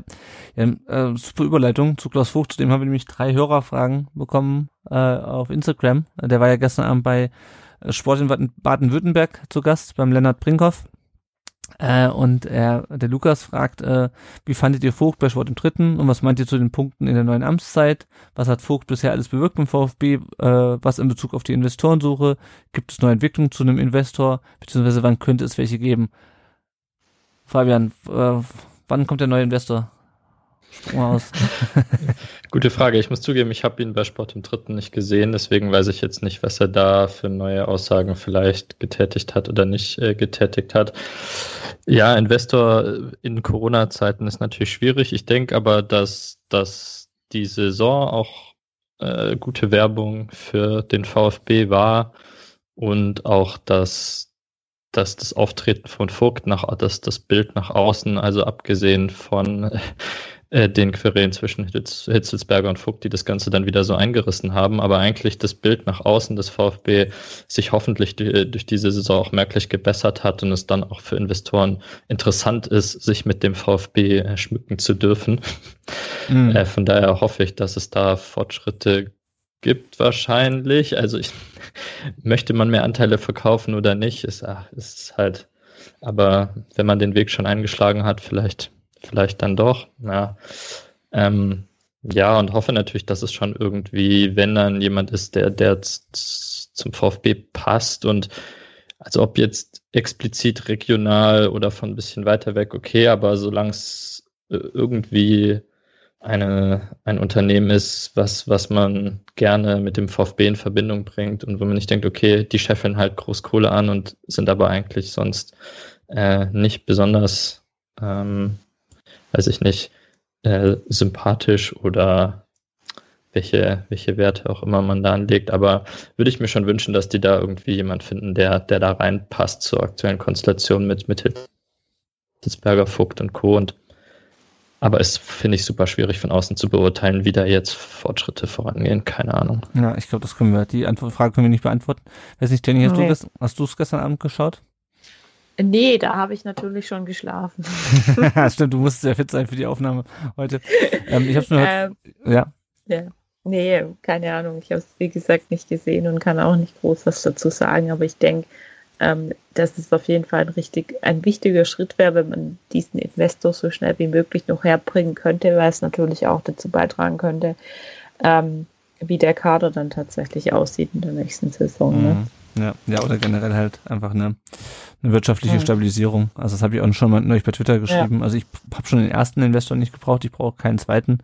Ähm, aber wenn es uns jetzt äh, unter diesen Umständen, äh, die jetzt nun mal herrschen seit anderthalb Jahren oder seit einem, äh, etwas über einem Jahr, wenn uns das irgendwie finanziell ähm, den Arsch rettet, auch langfristig, dann ja, dann, dann machst du es halt und dann muss es aber auch was Vernünftiges sein. Ähm, ich habe es mir vorhin nochmal angeschaut, ähm, beziehungsweise angehört auf, auf einem Ohr, ähm, was er so gesagt hat. Also ähm, ich finde, Lennart Brinkhoff, der hat da schon, hat schon gute Fragen gestellt, auch ging auch so ein bisschen nochmal um die Aussage von Port und ähm, auch generell um die Kritik an ihm und dann hat er gesagt, ja, haben Sie einen Fehler gemacht? Und er meinte, ja, ich habe bestimmt Fehler gemacht. Er, welche Fehler denn? Ja, also jeder macht ja Fehler so ungefähr. Also ich fand es ein bisschen unkonkret, sagt man, glaube ich, auch einfach, wenn man im, im Wahlkampf ist. Ähm, also sagt ja keiner, oh ja, also da habe ich richtig in die Scheiße gegriffen. Ähm, ja, also meine, was er bewirkt hat, pff, das, ich, diese Frage kommt immer wieder. Ich finde, es ist eigentlich relativ klar, abgesehen von der ganzen Esikon-Geschichte, was auch ähm, der Fabian eben schon gesagt hat. äh, Der VfB hat ein positiveres Außenbild und es liegt meiner Meinung nach nicht nur am ähm, an dem, was auf dem Platz passiert ist. Äh, Ich meine, diese ganze ähm, Schlammschlacht Anfang des Jahres hat da natürlich nicht unbedingt geholfen. Ähm, aber unabhängig davon, ähm, also so habe ich zumindest das Gefühl, also ich habe ein besseres Gefühl bei Vogt. Ähm, ich hätte auch bei Riedmüller ein besseres Gefühl gehabt als bei Dietrich. Das ist vielleicht nicht schwierig. Ähm, aber ich finde, da wurden zumindest von Vogts Seite, und das muss man auch nochmal festhalten, dass diese ganze, dieses ganze Chaos, ähm, das Anfang des Jahres gab, nicht von ihm ausging, sondern von, von anderen Stellen, äh, gerade im Verein, ähm, dass ich ein besseres Gefühl habe, was das, was das, ähm, den Zusammenhalt des, des Vereins angeht. Ähm, da mussten jetzt halt ein paar Leute gehen, die aber auch in der Vergangenheit schon dafür verantwortlich waren, ähm, dass die Stimmung im Verein nicht gut war. Und ähm, ja, also, aber ich, da werden wir, denke ich, auch nochmal, ähm, wenn es auf die Wahl zugeht, nochmal noch mal drüber reden, äh, was Klaus Vogt bewirkt hat. Das brauchen wir auch, glaube ich, jetzt nicht so ausführlich zu besprechen. Ähm, ja, und Investor, schauen wir mal, was da kommt. Ähm, ein, zwei Sachen haben wir noch. Ähm, Castro und Kaminski, wie gesagt, verlassen den Verein. Das, das war schon klar. Es gibt 48 Bewerbungen für den Vereinsbeirat. Es gibt ja diese drei Säulen im Vereinsbeirat. Äh, einmal den Leute aus dem Verein, Leute aus der Wirtschaft und Leute aus dem Bereich Fans. Äh, und da gibt es 48 Bewerbungen. Da bin ich mal gespannt, ähm, wer sich da am Ende rauskristallisiert. Die werden ja auch am 18. Juli gewählt und äh, heute ganz frisch reingekommen. Tim Walter wird wohl neuer Trainer beim HSV. Jenny, was meinst du? Packen sie es Mhm. mit ihm? Ist ja mittlerweile bestätigt. Ist schon bestätigt? Auf dem HSV? Ja, ja, ja, Ah, okay. ich glaube, also ich, ich meinte, es wäre jetzt mittlerweile bestätigt, Okay. aber hundertprozentig sagen kann ich es jetzt nicht. Ich habe heute nur irgendwie äh, grob, ich dachte, ich hätte es auf Facebook gesehen, aber vielleicht täusche ich mich auch. Ich glaube, er Ähm, soll morgen vorgestellt Ja, werden. genau, so habe ich auch gelesen. Ja, also ich, ich habe damit gerechnet, dass ähm, Tim Walter ähm, wieder aus der Ver Versenkung ähm, hochkommt und ich hatte ihn bei zwei Vereinen auf dem Zettel. Ähm, der eine war Werder Bremen ähm, und der andere war tatsächlich der HSV. Ähm, und ich glaube, dass der dahin passt. Ich weiß aber nicht, ob, ob der das schafft, mit denen den Klassenerhalt noch, ähm, äh, nicht den Klassenerhalt, den Aufstieg klar zu machen. Klassenhalt haben sie das Ähm, viermal hintereinander geschafft. Entschuldigung. Bei, bei Bremen ist dahingehend äh, Alexander Zorniger im Gespräch. Also, Ja, also das ist ja geil. das, das wäre es. Also die, die zwei in einer Liga und dann noch auf einer gemeinsamen Pressekonferenz. Ich würde so feiern, ohne Witz. Also Ja, das wäre ähm, wär lustig, Das wäre das absolute Highlight. Also, Das wird ja ähm, super. Auch sportlich, das Spiel wäre wahrscheinlich ziemlich nee, geil. Also, klasse. Die Ja, wollen ja. beide nie aufsteigen, ganz klar. Ja, ja, auf jeden Fall. Also, Und dann auch noch ähm, Nordderby mit den beiden auf der Trainerbank. Geil, ey. Ja, das würde ich mir ja, angucken. ja. Wobei ich sagen muss, dass ich, äh, dass ich Alex Zorniger äh, dass Alex Zorniger schon auch zu Bremen passen würde. Also so ist es jetzt nicht, ja. Ähm, nee, schauen wir mal, was, äh, was Tim Walter dann ähm, beim HSV so treibt, gemeinsam mit Simon Terodde. Ja, ja. nee, also, nee, der ist ja bei Schalke. Terodde, der ist ja bei Schalke, ja. Genau, was ist auch krass, was in der zweiten Liga. Ja, also ich meine, das sind Aber halt, Sven, Sven Ule Ulreich. ja, genau. Ich meine, das sind halt beides Trainer, ähm, denen man sich als Verein halt mit Haut und Haaren verschreiben muss, ne? Ansonsten funktioniert das Richtig. nicht. Das ist, glaube ich, das Problem, was bei uns halt war. Ähm, man war dann nicht in der Willens, ähm, komplett mitzuziehen, was Tim Walter wollte. Ähm, und deswegen hat das dann halt, also diese Geschichte mit Endo ist ja beispielsweise so eine Geschichte, weißt du, also, dass der Sportdirektor Tra Spieler verpflichtet, zum Glück, und der Trainer sagt, pff, was soll ich mit dem? Ähm, ja. Also, glaub, ja, aber der war halt aber absolut Harakiri in viele Sachen. Also Ja, ja, ja, aber du musst es halt, also ich habe glaube, das, also das kann, also hat, hat ja bei Kiel auch funktioniert, am, äh, am Ende dann ein bisschen schlechter, aber ich glaube, du musst halt, du musst das halt durchziehen mit so einem Trainer. Bei, bis bei Zorniger Ja. das ist das Gleiche. Ähm, und äh, wenn das dann halt irgendwie nicht, nicht funktioniert und wenn dann halt irgendjemand sagt so, "Mm, nee, willst du es nicht doch lieber anders machen, spiel doch mal ein bisschen defensiver, ich meine, das hast du ja bei uns dann gesehen, ja, dann hieß es, äh, ja komm, ähm, mach doch mal ein paar Querpässe weniger und so. Naja, das geht halt Ja. langfristig, glaube ich, nicht gut bei Und beiden so- nicht. Und Sonny hatte halt einfach Glück, dass man ihn in Brondby nicht so gut verstanden hat. das mag auch sein, ja. ja. Gut, das war's an, an anderen Themen äh, rund um Brustring. Wir müssen unser Tippspiel auflösen. Äh, und dann Ja, kommen wir direkt wow. weiter. Es gibt Geschenke, wuhu! Genau, genau. Platz drei in unserem Tippspiel hat passenderweise Angry Toniger ähm, geholt. Der kriegt ein paar Goodies von uns, ähm, Armband, Aufkleber. Ähm, Platz zwei geht an Simon. Äh, der kriegt einen äh, Fanshop-Gutschein in Höhe von 10 Euro und äh, unser Hauptgewinn, Platz eins geht an Dominik 1893 und das ist ein äh, signiertes Buch äh, von Andreas Buck, Turbo, mein Wettlauf mit dem Profigeschäft ist, glaube ich, der Untertitel. Äh, und das Buch ist nicht von Genau. irgendwem signiert, sondern eben von VfB-Meisterspieler Andreas Buck. Genau, Herzlich- und ist äh, Hm? super Buch, sehr zu empfehlen. Ich wünsche dir viel Spaß damit, Dominik. Genau, also ähm, herzlichen Glückwunsch euch dreien zum Gewinn. Ähm, ja, jetzt ist die Saison rum. Ihr könnt uns natürlich auch in den nächsten zwei Monaten, wenn wir nicht so viel über aktuelle Spiele reden, gerne unterstützen. Entweder über Patreon mit einem kleinen monatlichen Beitrag oder über PayPal. Ähm, wie ihr mögt, auch kleine Spenden helfen uns da schon. Ansonsten könnt ihr auch gerne uns auf Apple Podcast eine Bewertung äh, dalassen. Das hilft uns, dass andere VfB-Fans uns leichter finden. Und wir haben auch diesmal wieder eine Rezension bekommen, nachdem der, wir ja letzte Woche so eine, was letzte oder vorletzte Woche so eine schlechte Be Bewertung bekommen haben. Diesmal eine mit vier Sternen vom Danny 721893. Der schreibt sehr guter Podcast. Empfehlenswerter Podcast aus der VfB-Familie. Immer wieder unterschiedliche Gäste, die zumeist aus der VfB-Twitter-Community beziehungsweise von den jeweiligen Gegnern des VfB kommen. Die anstehenden Themen auf und neben dem Platz werden mit den Gästen diskutiert. Eine gut strukturierte und wertschätzende Gesprächsführung runden diesen sehr hörenswerten Podcast ab. Ich danke sehr für diesen sehr eloquenten und wohlklingende, diese wohlklingende Rezension, lieber Danny. Ich mag, Ähm, ich mhm. mag wertschätzende Gesprächsführung sehr. Das ähm, ist ein sehr schöner Ausdruck. Ja, Kann ja, ich als Gast Danke. auch so bestätigen. sehr schön. Also freut mich, das äh, ähm, nehme ich mal an. Ich natürlich auch. Ja, ach, danke. Nee, ich ach, fand's richtig scheiße. Ja, Ach, da werde ich ganz Mensch. rot.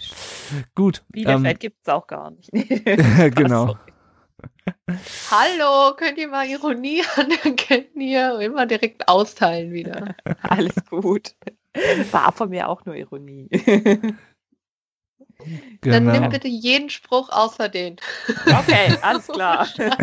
Also wie oft man den bekommt, wenn man von Stuttgart nach Bielefeld zieht, ist äh, wirklich bitter. Ja, siehst du, Mhm. Das ist wirklich, ähm, d- d- wir sind da an, einer, Sch- an einem Punkt angekommen, wo das auch nicht mehr für Ironiegründe und besonders Oh, witzig Mann. ist. Sorry. Nee, einmal, einmal war es witzig, aber inzwischen ist es zwar, vor, wirklich. und zwar vor ja, 30 Jahren, traurig. als er im Internet, oder 40 Jahren, als er im Internet aufgetaucht ist, ne? Wahrscheinlich. Ja, man weiß ja auch gar nicht so genau, woher das kommt, ne? Na, äh, ja, ich glaube, das war in irgendeiner Mailingliste irgendwann mal, damals als Mailinglisten noch das Internet waren. Ähm, gut, also nochmal zurück zu, zu, zum, zu uns. Ähm, sagt auch gerne Leuten so weiter, ähm, dass es uns gibt, erklärt denen, was ein Podcast ist. Und uns findet ihr natürlich auf rund um den Brustring.de, auf Spotify und YouTube und sonst überall, wo es Podcasts gibt. An dieser Stelle, ähm, bevor wir gleich äh, noch unsere Gäste verabschieden, erstmal danke an euch, liebe Hörerinnen und Hörer, dass ihr uns diese Saison unterstützt habt, dass ihr zugehört habt, dass ihr uns äh, Fragen geschickt habt, Sprachnachrichten am Anfang auch noch. Äh, vielen, vielen Dank für eure Unterstützung in jeglicher Form in dieser Saison. Wenn ihr Verbesserungsvorschläge habt, irgendwas, was wir besser machen sollen nächste Saison, Feedback, irgendwas, was euch auffällt im Podcast, was ihr nächstes Jahr besser machen sollen nächste Saison, dann schreibt uns doch einfach bei Facebook, bei Twitter, bei Instagram, da findet ihr uns einfach unter rund um den Brustring oder schreibt uns eine E-Mail an kontakt Genau. Ja, nächste Woche haben wir kein Spiel. Ähm, die Saison, die nächste Saison beginnt am Wochenende vom 6. August mit der ersten Pokalrunde. Am 18. Juli ist äh, Mitgliederversammlung, geht wählen. Ne? Mal schauen, wie die stattfindet, in welcher Form, aber wenn ihr könnt, geht mhm. wählen. Es wird echt viel gewählt. Ähm, wir werden ein paar Sonderfolgen machen in dieser, ähm, in dieser Sommerpause. Also wir werden jetzt nicht zwei Monate die Klappe halten. Äh, außerdem wird es genau. natürlich ein paar Artikel zur Vereinspolitik und zu den Neuzugängen geben. Jo, Auf jetzt, jeden Fall. Genau, jetzt sind wir am Ende äh, dieser Folge angelangt und dieser Saison. Liebe Eva, vielen Dank, dass du dir die Zeit genommen hast heute mit Vielen uns lieben Dank für die Einladung. Die Arminia. Äh, sag nochmal ganz kurz, wo findet man dich im, ähm, im Internet und wo kann man dich hören? Äh, auf jeden Fall bei Twitter unter Eva-Bohle und äh, beim Zweite Bundesliga Podcast, also at Zweite Bundesliga Pod. Ähm, da wir sind da auch alle gängigen, äh, ja, wo man halt Podcasts hören kann, ähm, zu finden. Da kommt jetzt auch was noch zur Relegation raus. Und ähm, ja, im, im Zweifel da ähm, einfach mal vorbeischauen. Freuen wir uns. Sehr schön. Und Fabian, auch dir vielen Dank, äh, dass du heute dabei warst. Ähm, ja, danke für die Einladung. Ja, gerne. Gibt's was, äh, worauf du noch aufmerksam machen möchtest? Wo findet man dich im Internet? Falls man das nach dem Hinspiel noch nicht getan hat. Genau, ähm, ja, ich bin hauptsächlich auf Instagram äh, aktiv, pixel.fabian hat er eher Natur- und Landschaftsfotografie, weniger VfB-Content, aber äh, freut mich, wenn da mal jemand vorbeischauen möchte. Auf Twitter dann Pixel unterstrich Fabian, je nachdem welches Social Media, welches Trendzeichen erlaubt und nicht erlaubt. Und auch auf äh, Pixelfed und Mastodon, den dezentralen Alternativen jeweils dazu auch aktiv. Sehr schön. Gut, ja dann ähm, wünsche ich euch, wünschen wir euch eine schöne Sommerpause. Wir hören uns wie gesagt ein paar Mal wieder in dieser Sommerpause und äh, auf die nächste Saison. Ciao. Tschüss, eine schöne Sommerpause euch allen und bleibt gesund. Bis bald.